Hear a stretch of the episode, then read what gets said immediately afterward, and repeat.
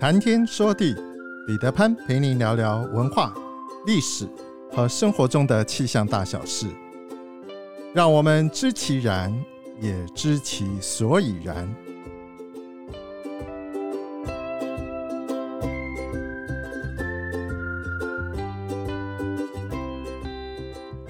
谈天说地，潘大刚空中与您相会。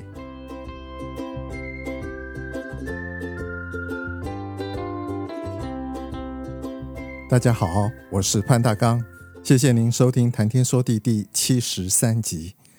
首先，我们要先更正上一集中间的一个错误。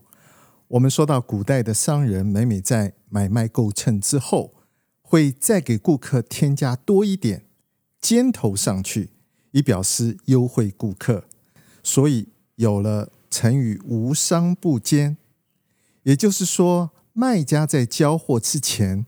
多少还要再多加一些给买方。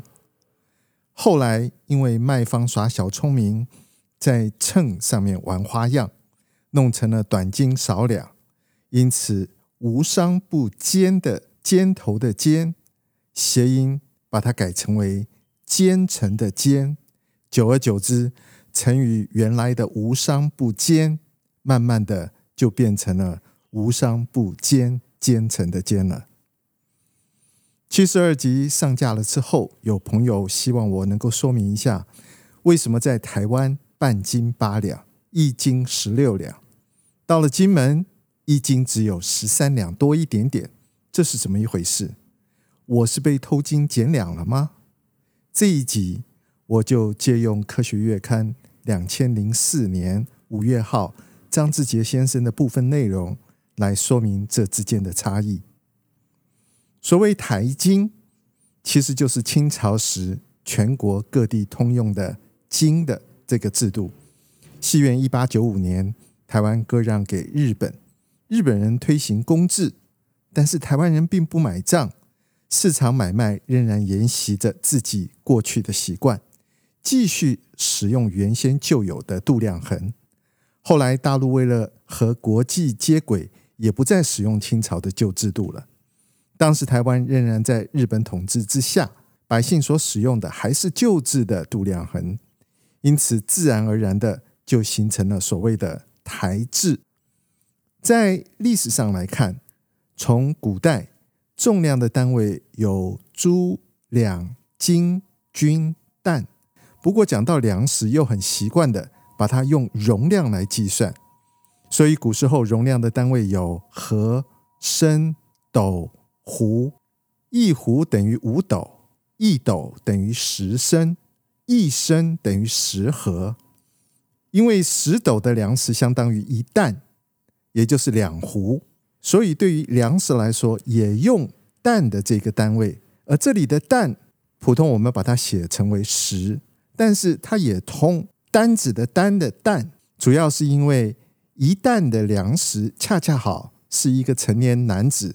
可以弯腰担起来的重量，所以大家习惯就把一担，也就是一石，说成为一担，也就是一个扁担的担。一担的粮食等于四斤，一斤等于三十斤，所以一担粮食就等于一百二十斤。一斤是十六两，一两是十钱，一钱是十厘。换句话说。担和金之间采的是十二进位制，金和两之间采的是十六进位制，而两钱厘之间又采用的是十进位制。不过现在大家已经不用担这个单位了，当时长度全部都是采用十进位，例如说十分是一寸，十寸是一尺，十尺是一丈。清光绪三十四年，一九零八年，农工商部颁布了度量衡统一的标准。那时候规定，一尺等于三十二公分，一斤等于五百九十六点八公克。民国成立以后，有识之士主张采用公制，也就是国际通用，我们叫它 MKS 制或者是 CGS 制。质量的基本单位就变成了公斤。符号是 kg，一公斤又等于一千公克。一公升的水重也大约是一公斤。因为中华民国的度量衡和国际不能接轨，换算起来极为不方便。但是由于当时的证据不稳，一直没能够实现。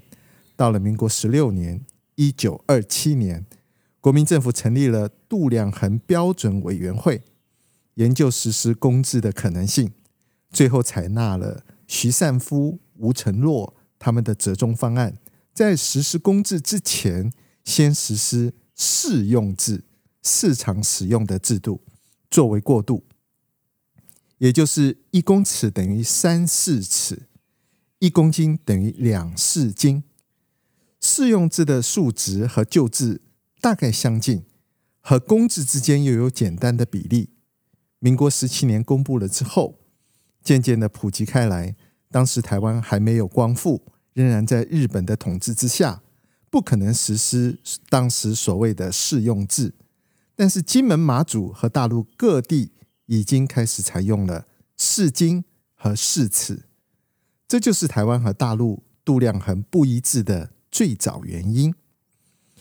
若是我们用公制的功课来看历史上度量衡的差别，从战国到东汉，基本上变化并不很大。在这六七百年间，当时所谓的一斤。在两百五十公克上下，到了魏晋南北朝，度量衡的数值开始增大。隋唐统一的时候，当时所谓的一斤已经增加到了六百公克左右。从此之后，六百公克是一斤这样的关系又给固定了下来，基本上并没有太多的变化。在大陆地区，上世纪的五十年代的时候，为了便于和国际通用公斤的接轨。采用新制的计量进位法则，开始把原有等于六百公克一斤调为五百公克一斤，这就是大陆现在使用的一斤等于十两的市斤。然而，台湾沿袭了清朝时所制定的斤两与克兑换的统一标准，当时一斤十六两等于五百九十六点八克，这就是清朝官府所谓的库平制。后来为了便利计算，台湾把它改成为六百克，但是进位仍然是一斤十六两，称为台秤或者是台斤。因此，以六百公克为一台斤，不过是个便利计算的近似值，其实也并不是真正的一斤。港澳的市场称重采用的是司马斤和司马两，司马这个字。是中国古代的官职，主要掌管的是军事。其中因为粮秣管理需要要称重，司马就和重量单位挂上了关系。香港和澳门的一斤也等于十六两，但是它等于六百零四点八克，也就是港澳的一两等于三十七点七五公克。综合整理一下各个地区斤两对比于公制的不同，台湾地区。一台两等于三十七点五公克，一台斤等于六百公克，一斤等于十六两，因此一台两就等于三十七点五公克。中国大陆金门和马祖，一两等于五十克，一斤等于五百克，一斤有十两，因此一两就是五十克。至于香港和澳门，仍然使用十六分之一的司马金，也就是一司马金等于十六两，一两是三十七点七九九克。不过碰到贵金属买卖的时候，他们则用斤衡量，那时候一两则是三十七点四二九克。新加坡一两等于一又三分之一盎司，等于十六分之一。斤，因此也是一斤等于十六两，它的一两也就等于三十七点七九九四克。到了越南，它的市场买卖，它的一公斤等于是十长衡量，也就是一百克。但是碰到贵金属买卖的时候，它用斤衡量，也就是一两等于三十七点五克。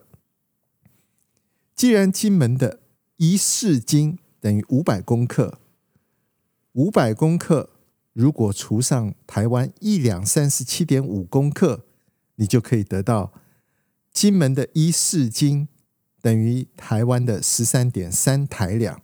由于金门的横器大多是由台湾在供应，磅秤上面的刻画也都是公制或台制，但是这个地区已经习惯使用市斤来做交易单位。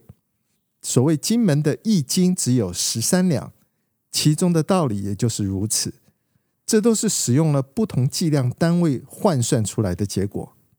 从这里我们看到了，如果全部重量遵从公制，也就是用公斤。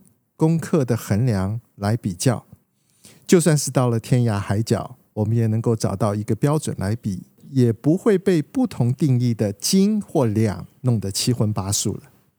下次到了金门、马祖或者是大陆旅游的时候，如果看到斤两这样的单位，您要先有一个概念，那并不是我所熟悉的台斤或台两。不过，你如果把它换算成为公克或者是公斤，那么一定可以得到比较公允的评价。苍穹浩瀚，气象万千，月运而风，楚润而雨，见为支柱。谈天说地，和您分享文化、历史和生活中的气象大小事，让天有不测风云不再是借口。让天气不再是行动的阻力，而是生活中的助力。想要知道更多，我们下次再会。